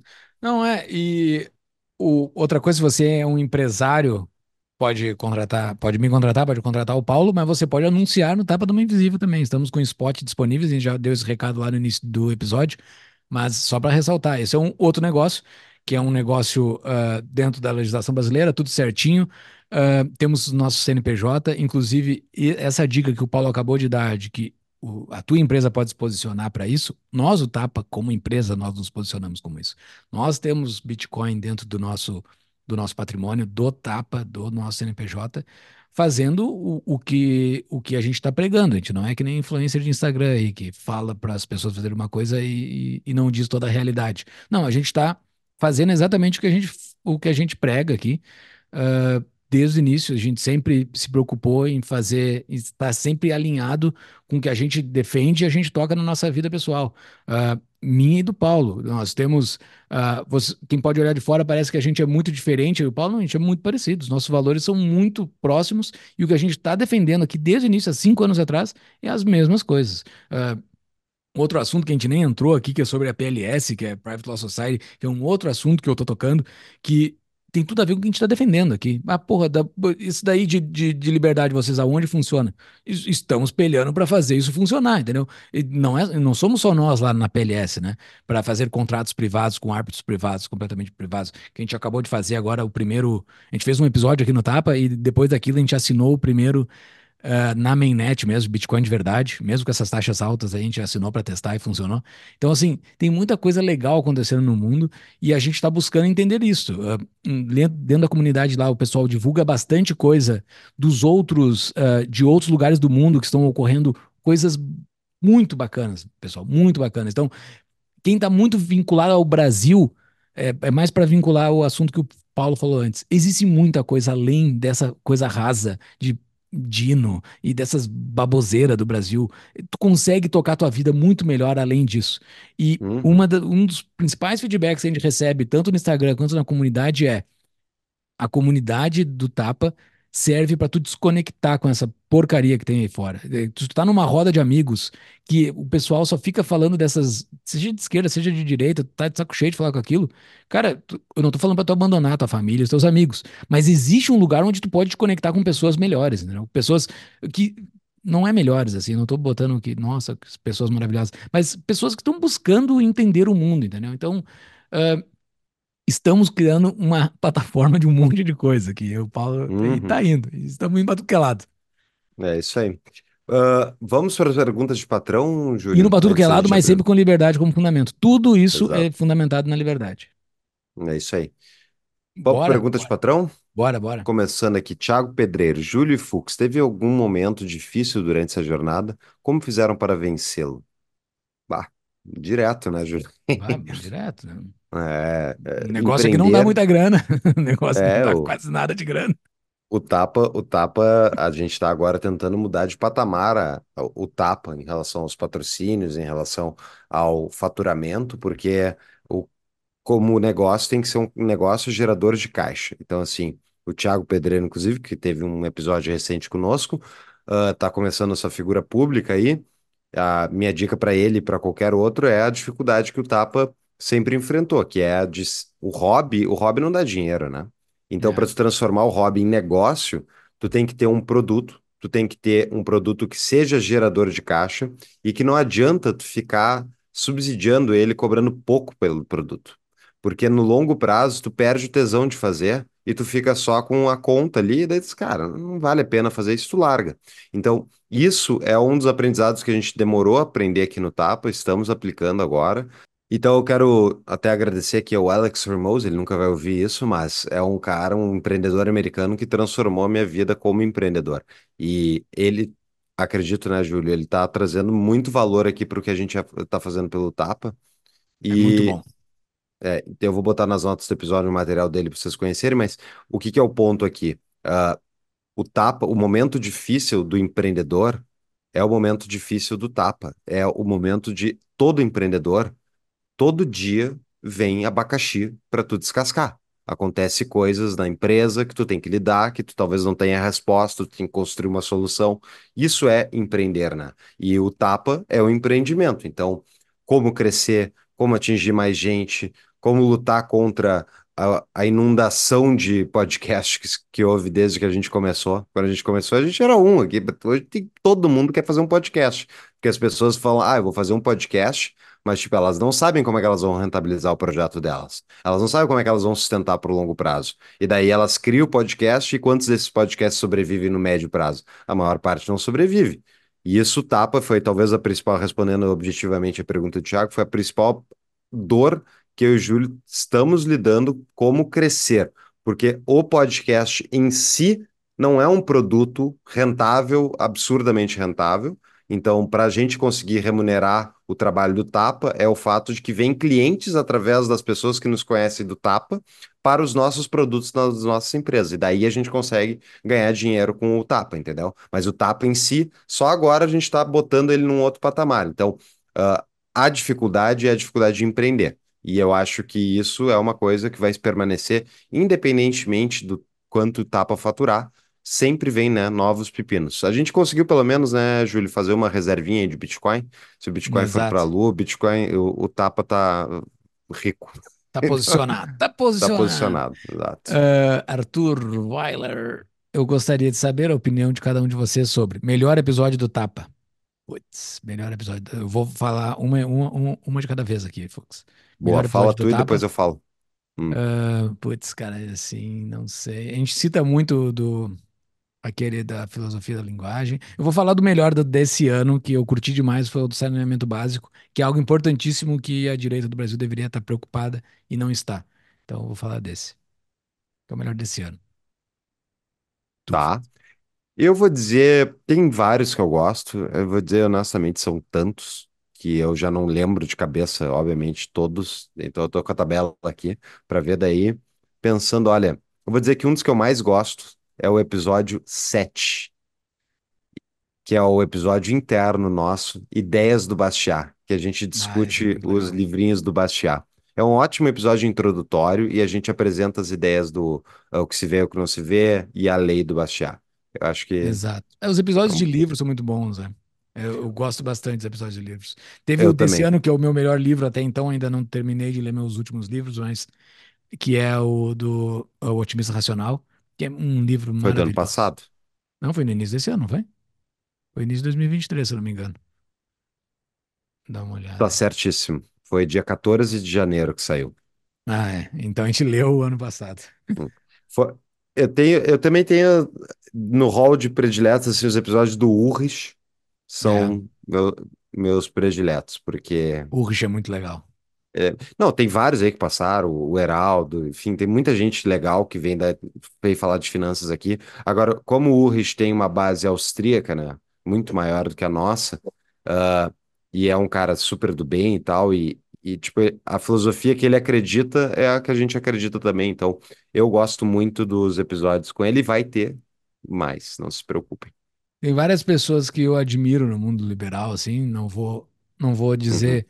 Todos os nomes, mas eu vou citar um só, que eu admiro muito o Hélio Beltrão. E, e os Boa, episódios com ele são sempre muito bons. Conversar com o Hélio é sempre muito bom. É, é eu, verdade. eu admiro bastante o Hélio. Ah, vamos ver Uhum. qual a próxima pergunta. A gente já falou demais aqui. Ele falou o, o episódio, o melhor episódio, né? Qual episódio o entrevistado surpreendeu positivamente e negativamente? Ah, positivamente, Positivamente. Eu vou ter que pegar a lista aqui também, cara, porque pra eu mim tô tá com a lista aqui. eu. É, deixa eu Eu vou abrir. dizer assim, um que, um que eu achei que foi, ah, que me surpreendeu positivamente foi o primeiro episódio que a gente gravou com o Ratso, o episódio De 235 fato, de... cara. Não, desculpa, esse é o segundo, deixa eu abrir aqui. O do Ratso, não porque eu esperava algo diferente do Ratso, mas é porque eu não conhecia muito das ideias que o Ratso ia, aparecer, ia apresentar, e que foi o episódio 78, que a gente falou sobre filosofia e religião, falamos um pouco também, mas falamos da busca de sentido, né, pelo homem. E esse episódio eu gosto bastante, é um episódio lá de 11 de 4 de 2020, estávamos já na pandemia, e é um dos que eu, me surpreendeu positivamente, então. E o teu, Júlio? Cara, Positivamente, teve ah, um cara que eu não conhecia e que acabou dando um papo muito bom que a gente fez esse ano sobre um assunto importantíssimo para o Brasil, que é o episódio com o Antônio da Luz sobre agronegócio. É, aquele episódio, assim, porque eu não, eu, eu não conhecia ele, né? E, Uhum. e, o, e o papo ficou muito legal. Cara, muito bom, assim, que tranquilamente dá pra gente conversar, fazer vários episódios com ele. Cara, e negativamente, assim, cara, teve aqueles episódios de pessoas uh, mega, não vou citar aqui, mas pessoas mega famosas, assim, que a gente pensou que ia ser um baita episódio e acabou não sendo, assim, porque, sei lá, sei lá por quê, assim. A gente, é, é mais porque eu entrei com uma expectativa muito alta, entendeu? É mais, mais por isso, assim. É, eu, eu prefiro não, não opinar nisso, É, porque não quero pisar no calo de ninguém, a gente gosta dos nossos convidados. É, isso é uma exato. coisa assim. Todos os convidados aqui, inclusive convidados que a gente não concorda, ah, Uhum. foram papos bons, assim. É, e, e uma coisa assim, a gente faz um episódio, né? A ideia aqui não é ser um, um debate agressivo, né? Mesmo quando a gente não concorda. Então, ah, manter sempre um bom relacionamento com convidados é uma das nossas maiores preocupações, né? Porque o cara tá vindo na nossa casa aqui, né? A gente não quer chamar Exato. ele e destratar ele. Exato, e a gente não preparou ele para um debate. Se a gente- no nosso Exato. convite, a gente não diz que é um debate. Se a gente Uhum. preparasse ele para isso, o cara chega aqui e começa a confrontar ideias dele o tempo todo, o tempo todo, o tempo todo, daí fica chato, entendeu? Ah, teve um, um outro agora que eu vi aqui, que foi de 2022, que foi muito bom, é o do Churchill com o Ricardo Sonderman. É muito Ah, é verdade. legal esse episódio, é muito legal. Uhum. assim. embora eu já conhecesse o Sonderman e o Churchill, o episódio fluiu demais, deu um papo muito bacana. É aquele negócio, né? Ah, eu, eu não conhecia ele pessoalmente, eu nunca tinha falado com o Sonderman, mas não tem, tem valores iguais, o papo vai, assim, é um negócio bizarro, né, cara? É. Em algum episódio sentiram que perderiam a compostura? Cara, teve, é, teve aquele episódio que eu É, tá discuti com o Daniel José, né? Com o Daniel José. Foi um, foi tudo dentro da, da civilidade. Mas, assim, simplesmente porque dentro da minha casa eu não vou deixar falar mal de libertarianismo. Simplesmente isso. Esse é o motivo claro por que eu discuti com ele. Aqui dentro, pode, a pessoa pode vir falar o que quiser, mas de coisas que eu acredito, eu vou me levantar na hora e vou responder, entendeu? Então, começou a falar que libertarianismo é, é utopia, eu tive que responder à altura, entendeu? Eu não acho que não teve nenhum. Eu discordo de, de muita coisa que foi dita aqui por convidados e faz parte. A gente também ter um programa de entrevistas é isso, né? É lidar com discordância e bola pra frente. Qual foi a maior gafe cometida? Eu não sei do Júlio, vou falar por mim. A minha foi uma, uma piadinha infeliz que eu fiz com o episódio do Marcelo Lopes, que é o de Urânio, que até foi cortada. Eu não vou citar a piada. Foi bem no início, eu tava bem atucanado, tinha lido um negócio no Twitter e eu fiquei puto da cara, daí eu comentei, só que ele não entendeu que eu tava meio que xingando a situação. E daí depois o Thiago, na época, editor, ele cortou. Eu- foi um bom corte. Ah, eu, a maior gafe foi quando veio o, o, o Gui, né? O Gui, entrevistou ele no episódio da O Hannah Gui Stumpf. o Gui Stumpf, namorado do Hum. Fux. E daí eu, ah, eu comemorava, porque eu gosto bastante do Gui, gosto bastante do Fux, comemorava, vou tomar um vinho. Ah, bebi demais e ficou ah, muito chata a minha participação naquele episódio, muito chata. O Gui, é um cara sensacional, eh, com um papo super bacana, e eu bebi demais e ficou chato o episódio, por causa de mim. Então, essa foi Não minha lembro disso, não lembro lembra disso. disso? é. É, é muito Não. chato, cara, muito chato. Ah, beleza, temos aqui a pergunta do Antônio Luiz Calmon Filho. Como lidar com as diferenças aqui no Discord durante as discussões de temas polêmicos, principalmente político e religioso? Eu, eu Vai lá, tenho, Júlio. eu tenho como responder um patrão, um dos patrões muito famosos, porque tem, dentro da comunidade tem uns patrões famosos, né, que todo mundo sabe quem é, os caras famosos. Um deles me chamou esses dias no privado, até nem comentei contigo isso, que eu tava sendo muito incisivo com um cara que era discordante, né? Um cara que era discordante lá. Ah, eu tava sendo muito incisivo, muito, muito, de- defendendo muito. Ele falou: ah, tua- a tua posição não deveria ser ah, ah, no meio, assim, para ser o Mais cara que. con- É, eu não, eu tenho minha posição. Aquelas minhas posições eu não vou abrir mão nunca, entendeu? Então, ah, sempre, se um dia, ou daí o, eu, eu falei pra ele, se um dia o Paulo me chamar no privado e falar, Júlio, tu passou do limite, daí é outra conversa, que daí eu não quero estragar o nosso, a coisa que a gente fez aqui. Mas enquanto o Paulo não me segurar, eu vou indo, entendeu? E daí o cara falou de coisas que eu não concordo e eu, e eu bati firme, entendeu? Essa é a minha posição sempre da minha vida, é assim. Eu nunca, eu não consigo ser diferente disso, assim. Mas eu me seguro às vezes quando alguém pede. Mas nesse caso, Uhum. eu falei, é, eu vou sempre ter posição. Eu não, eu não sou o cara sem posição. Entendeu? É, eu sou um apaziguador por natureza, eu não gosto de conflitos, e a minha, acho que foi isso talvez um dos principais aprendizados que o Tapa me trouxe, é, foi um ótimo cheque contra meu ego, né? Porque quando tu está entrevistando gente semanalmente aqui, gente que sabe de um assunto muito mais do que tu sabe, por mais que eu e o Júlio a gente se prepare para o episódio, a gente não vai ter o nível de conhecimento que a pessoa tem, né? De ser um especialista no- na área e tal.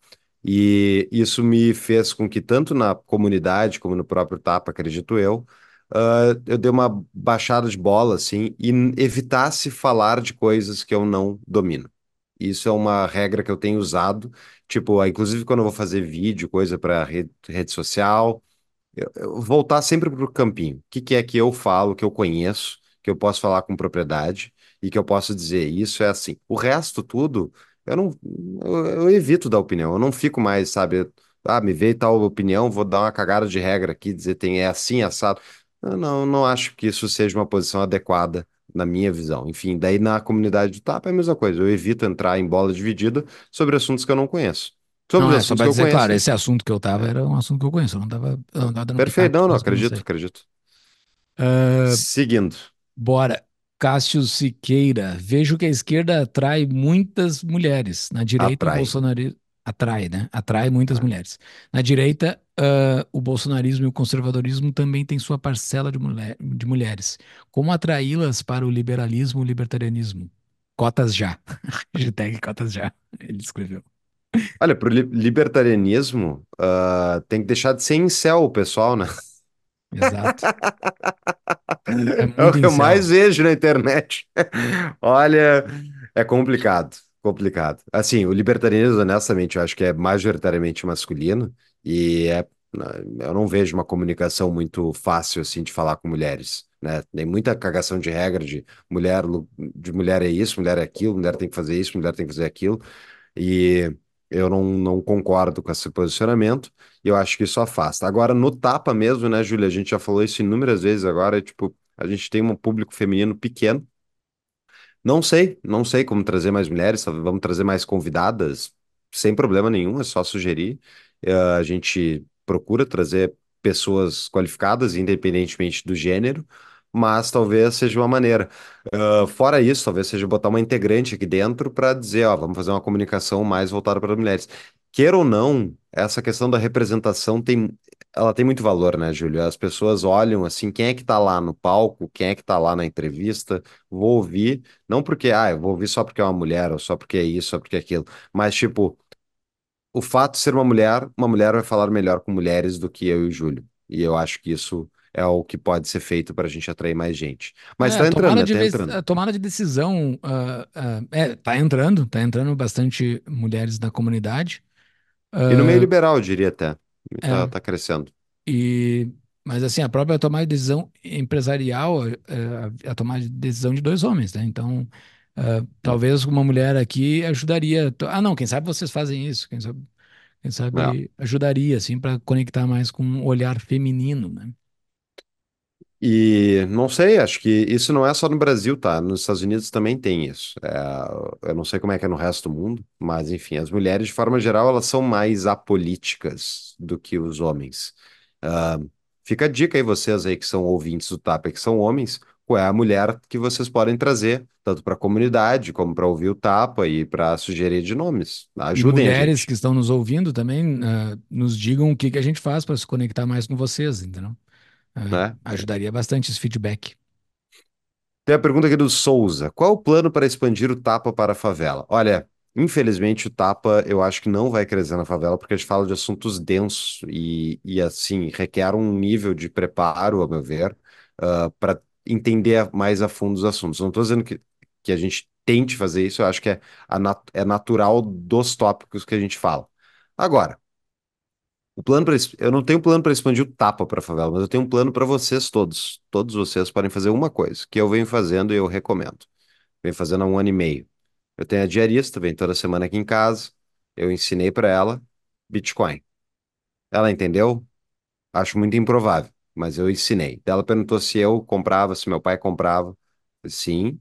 E daí eu expliquei, e daí eu comecei, daí eu falei, tu quer que, tu quer tu comprar um pouquinho de Bitcoin? E dela, ah, se vocês investem, eu tenho interesse. Daí, tá, tá bom. O que que eu fiz? Abri com ela uma conta dela na Bipa, e daí, do valor da diária, eu separei no início, era, sei lá, 10 reais por diária, que era o valor que ela queria. Eu dava, depositava em Fiat na Bipa dela, e ela convertia em converte em Bitcoin e saca para a carteira dela. Eu ensinei ela como fazer isso. Isso já faz um ano e meio, e agora ela está pegando uma boa valorização. O que que é o ponto? Essas pessoas pobres, humildes, elas têm uma dificuldade enorme justamente de sair da pobreza porque elas não conseguem acumular capital. Então elas precisam de um shortcut, de um atalho para poder acumular capital. Se o Bitcoin acontece uma catástrofe vai a zero, o valor que ela perderia não é um valor, sabe, que mudaria a vida dela. Ah, Eu não acho que isso seja provável de acontecer. Agora, se o Bitcoin valoriza para o longo prazo, é um valor que não só vai afetar a vida dela, mas vai afetar a sucessão dela. E e para uma pessoa que tem uma família, é importante pensar nos filhos, entendeu? Então, essa é a minha recomendação. Vocês podem fazer isso também. Não é difícil. Ah, vocês têm bipa da vida aí. Conversem com a sua pessoa, não só com a sua diarista, mas com quem, pessoas humildes que prestam serviço para vocês. Ensinem eles a tomarem posse de seus próprios bitcoins e construírem um patrimônio intergeracional que vai transformar a vida dela eh, dessas pessoas se o Bitcoin continuar valorizando por longo prazo. Essa é a minha dica. E assim, o, o Paulo respondeu com Bitcoin como que leva o tapa para favela, né? Mas assim, ah, acho que uma pessoa que está na favela, ah, numa, região humilde qualquer, ela tem o mesmo acesso de qualquer, de uma pessoa que está morando num bairro, um bairro ah, nobre. Ela tem menos tempo, provavelmente, porque ela desenvolve um trabalho menos produtivo por estar no favela. Acre- Acredito que ela tem um trabalho menos produtivo, então ela perde mais tempo para fazer uma quantidade pequena de riqueza, né? Então ela não tem muito tempo para para ouvir o tapa ou coisas assim, e ela acaba despendendo o tempo dela com coisas mais imediatas, né? Porque o tapa a gente acaba olhando muito para o futuro e, na- e no, no fundamento das coisas. Então é difícil para uma pessoa que está no, no corre do dia a dia, tu não achar soluções para o corre do dia a dia e não coisas ah, mais conceituais, né? Na- tu tem que ter avançado na pirâmide de Maslow, né?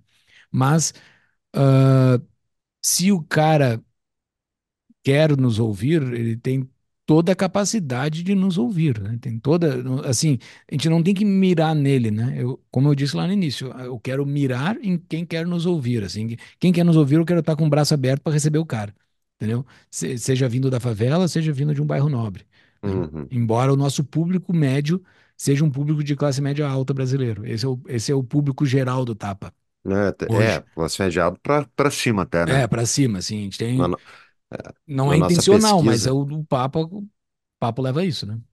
Na nossa pesquisa que a gente fez em 2023, eh, com a nossa audiência, né? A gente disponibilizou a pesquisa, deu 20% das pessoas têm uma renda acima de 20 mil reais por mês, entendeu? Então, tipo, isso aí é, é a maior renda aí do, do país, tá ligado? Então, ah, é um público qualificado, novamente, eu acho que é porque a seleção de tópicos convidados acaba filtrando, né? Mas assim, tem que, tem que o liberalismo chegar na favela, com certeza, tem que chegar. Exato. Mas eu não tenho ainda fórmula de como a gente pode fazer Ah, e isso. eu acho que a tua, a tua resposta do Bitcoin é isso, entendeu? Tem que ser, é Uhum. uma coisa que, É a, prática, né? é, exa- exato, resolve a coisa do momento pro cara, porque o cara tem que resolver coisas do momento. O cara não consegue ver um mês pra frente, né? Na dificuldade dele ali, né? Uhum. A última Por... pergunta f- aqui, do Cortese. Qual ou quais os convidados entrevistados que os deixaram com mais com na mão? Para ao, ao conversar. Eu, eu hoje eu tô muito de boas para entrevistar qualquer pessoa, assim, não, não fiquei mais nervoso. Mas eu tinha lá no início, lá no início, por, os, pri- por ser os primeiros episódios, por não ter a tarimba de entrevistar.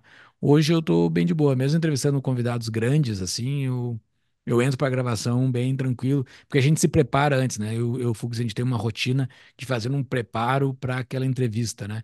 Os podcasts famosos do Brasil, os grandes podcasts do Brasil, eles defendem muito o fato da conversa acontecer na mesa e eles não se preparar nada antes, né? Eles dizem isso, né? Todos esses podcasts mais, eh, esses mais famosos.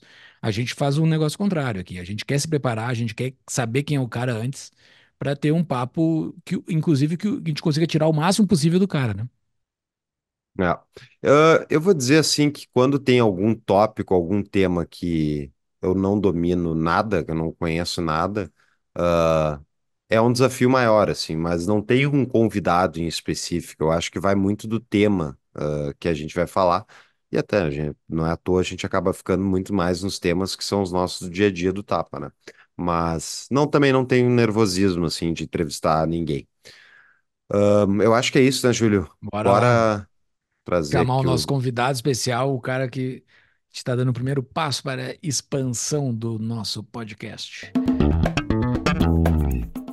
Seja muito bem-vindo, Eli Vieira. Valeu por estar aqui com a gente agora no projeto Tapa. Valeu, cara. É um prazer estar aqui. Eu já tinha um plano de fazer algo do, algo do tipo, mas a ideia foi muito boa. E, né, O eu, pessoal não eu sabe o que que é direito. É, a gente ainda que não que é contou, a gente só falou que Sim, tu ia é. entrar aqui, a gente não disse direito o que que é. Vou por Ótimo. cima. Então, que bom que eu tenho esse privilégio de dar a notícia. Estou começando uma coisa com o Tapa. Vai ser um sub-podcast, vamos chamar assim, que vai tratar de assuntos que são, para quem me lê na Gazeta do Povo, é basicamente aquilo que eu faço, voltado um pouco para os estudos, para a ciência. Então, o nome já é sarcástico, irônico, é aponta estudo. Então, o, o podcast Aponta Estudo vai cobrir coisas como. Um, eu estava pensando numa série, por exemplo, de Exumando a Pandemia. Vamos, Boa. vamos, né? Vamos exumar a pandemia, vamos tirar esse corpo lá da cova, porque é necessário, né? Porque o pessoal da visão dos ungidos, né? Que é como Thomas Sowell chama, eles apresentam as soluções mágicas deles, quase sempre dá tudo errado, e aí eles entram na fase da, da amnésia. Então, Uhum. alguém tem que fazer esse trabalho de resgatar. Nunca foi a coisa mais científica do mundo fazer lockdown. Nunca foi a coisa mais científica do mundo obrigar a vacina, eh, que ainda estava em teste, a ser obrigatória, né? E agora a nossa ministra, querida ministra da Saúde, colocou nas vacinas obrigatórias para as crianças. Então, esse tipo de assunto. Eu não vou ficar só nessas coisas chatas. eh, tem assunto mais cabeça que eu quero tratar, por exemplo, se tem livre-arbítrio ou não, que é um assunto, né, muito caro para o espectro liberal, libertário né, que tem cientistas desafiando essa ideia há, há um tempo já, né? Então, eu quero tocar em assunto cabeça, assunto divertido e também exumar a pandemia. Bah, Muito bom. eu, eu vou ser ouvinte com certeza desse, deste, deste teu novo programa aqui no Tapa, que vai ser um programa mensal, vai começar em janeiro de 2024. Então vai ser um programa mensal ah, na, na quarta-feira do meio do mês ali, mais ou menos. A gente sempre vai anunciar nas redes e tudo mais. Ah, cara, é um prazer eh, te ter com a gente aqui. É, é muito legal. Eu gosto de- demais dos papos que eu tenho contigo, tanto no podcast quanto fora do podcast, quando eu morava em Brasília, que a gente conversou algumas vezes. É sempre bom te ouvir, sempre bom te seguir no, no, no Twitter, porque tu provoca umas coisas, inclusive do meio liberal. Tu provoca, tu bota, enfia o dedinho na ferida, não deixa a feridinha do meio liberal fechar, assim. Tu tá sempre enfiando ali. Isso é muito bom. É, Eu acho que o meio liberal precisa disso e tu faz isso com maestria. Muito obrigado por topar esse desafio com a gente aqui, cara. Esse prazer é todo meu. Sempre foi um prazer conversar com vocês e os episódios que eu participei do Tapa são as minhas participações favoritas em qualquer podcast, exceto Olha o aí. meu. Então, eu ia falar justamente isso, né? Tu já tinha um podcast, que era o Chibo... Chibolete. Como é que se fala? O, ok, Chibolete é o site que Ah, foi sei ligado ao É... projeto podcast. O Chibolete eu criei para. Porque assim, eu criei em 2015 o Chibolete, porque eu li um texto muito bacana, geralmente criticando besteiras dos ungidos, e eu pensava, hum, queria que o pessoal no Brasil lesse isso. Então eu comecei a traduzir por conta própria. Então o site era para isso. Aí, eh, em 2021, dezembro de 2021, eu lancei um podcast chamado Toblock O bloco, com a minha confundo. parceira, inclusive, quero fazer uma homenagem à Agatha Carril, minha amiga querida, que faleceu de leucemia há, há quase exatamente um ano atrás, né? E, então, ela era minha companheira de podcast, e desde que ela se foi, eu estava nessa aí, o pessoal me pedindo para eu voltar para o formato, e eu, né, sem, sem saber para onde ir, e vocês chegaram na hora certa, e vocês me resgataram desse limbo, e por isso eu estou bastante otimista com o Aponta Estudo. Vamos lá. A última Muito vez, bom. a- até fizeram umas perguntas aqui, a gente respondeu umas perguntas de patrões ontem, a- a- antes de você entrar, sobre momentos importantes do Tapa. O último episódio que a gente fez contigo, no final, é um episódio que eu acho que nós três quase choramos, né? Que eu, Uhum. pelo menos, eu, eu quase chorei, que eu embarguei muito a voz. Quando a gente citou a Agatha e a tua história com a Agatha, ah, que foi um momento ah, triste, assim, mas ela deixou registros bacanas no mundo, né? O, o, o Toblock eu, eu já maratonei, é um podcast excelente, excelente mesmo. Então, maratonem até, até sair o primeiro episódio do Eli aqui do Aponto Estudo. Vão lá e maratonem o Toblock, que é muito bom. Era a Agatha mesmo que editava, uma edição excelente. Então, era um baita, era um baita projeto. Então, esse foi um momento que me embargou a voz. Acho que a única vez que me embargou a voz no tapa. É, vai vai Ela estar nas aprendeu a editar, ela Hum, aprendeu a editar com vocês, né? Com a equipe Exato. do Tapa que ensinou a Agatha a editar podcast. Então, ela também deve muito a vocês. Eu, eu gosto, eu não ouvi todos, eu ouvi vários, mas vai estar nas notas do episódio de Toblock, e é- foi uma das razões que, inclusive, a gente discutiu o teu nome ali, porque o, era muito bom o conteúdo, e eu acho que, assim, isso que tu vai trazer é uma coisa que não tem mesmo, né? Ah, ah, essa questão do estudo, tipo, é muito comum vir, ah, estudo cita, estudo diz, e daí se presume que, bom, é verdade, então. Só que a própria maneira de se fazer ciência é discutível. E a, o método científico é discutível. E, a, e tanto nos episódios internos nossos como no Toblock, tu consegue explorar isso e trazer fundamentos como, ah, inclusive, uma importante isso, fala para as pessoas que não conhecem qual é a tua formação e por que que, que eu acho que é, é a razão pela qual tu é tão diferenciado, tu tem uma formação muito sólida ligada à ciência, né? É, eu acho, eu- os meus títulos formais são de, sou bacharel em biologia pela UNB, mestre em biologia molecular pela Federal do Rio Grande do Sul e mestre, mais uma vez, em genética pela Universidade de Cambridge, no Reino Unido. Aí, é, mas o que mais importante, eu acho que os títulos é a forma como eu sempre busquei esses assuntos Uhum, de ciência. Por exemplo, lá na UNB eu já busquei a filosofia da ciência, a introdução à filosofia, até para bater boca com a professora, que ficava defendendo absurdo lá. E aí, e aí é, eu, eu segui para esse lado, né, também. Então, é, é, eu acho que por isso que a minha abordagem é, é bem diferente, porque além de eu ter a, na prática a experiência de publicar, eu tenho mais de 600 citações lá no Google Acadêmico, no meu trabalho acadêmico. É, eu também é, costumo trazer para esse lado conceitual, vamos, mas que ideias estão sendo presumidas aí, né? Porque uhum. não basta a gente ir lá no mundo, co- coletar os dados e analisar os dados com estatística. Isso, isso não resume a ciência, né? A ciência é um projeto que, assim como o próprio liberalismo veio do pensamento racional, né? Veio do, do projeto iluminista, né? E tem, e tem, assim como o pensamento da liberdade remonta à, raiz grega, né? E até coisa anterior, né? Eh, Os egípcios antigos tinham lá o cálculo do pi, né? Então, a ciência, na verdade, é uma coisa humana. Eu traduzi um livro inteiro de filosofia da ciência que propõe que a ciência, na verdade, é uma extensão do senso comum. E essa é uma visão incomum entre os cientistas hoje, por causa de um monte de preconceito filosófico sobre o que é ciência, imagino.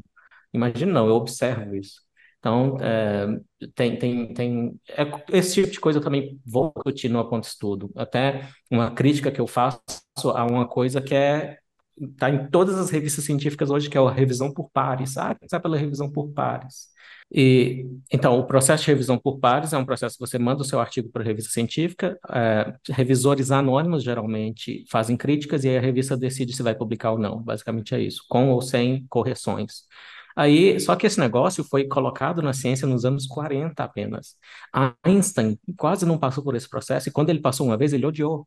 Então, será Uhum. eh, Darwin não precisou disso, Einstein não precisou disso? Como é que é um negócio que é tão presente na ciência, considerado a alma da ciência, um negócio que não estava lá quando as principais teorias da ciência foram desenvolvidas? Então, é tão, é tão ce- central assim. Então, é um dos assuntos que a gente vai debater no, no Aponto Estudo.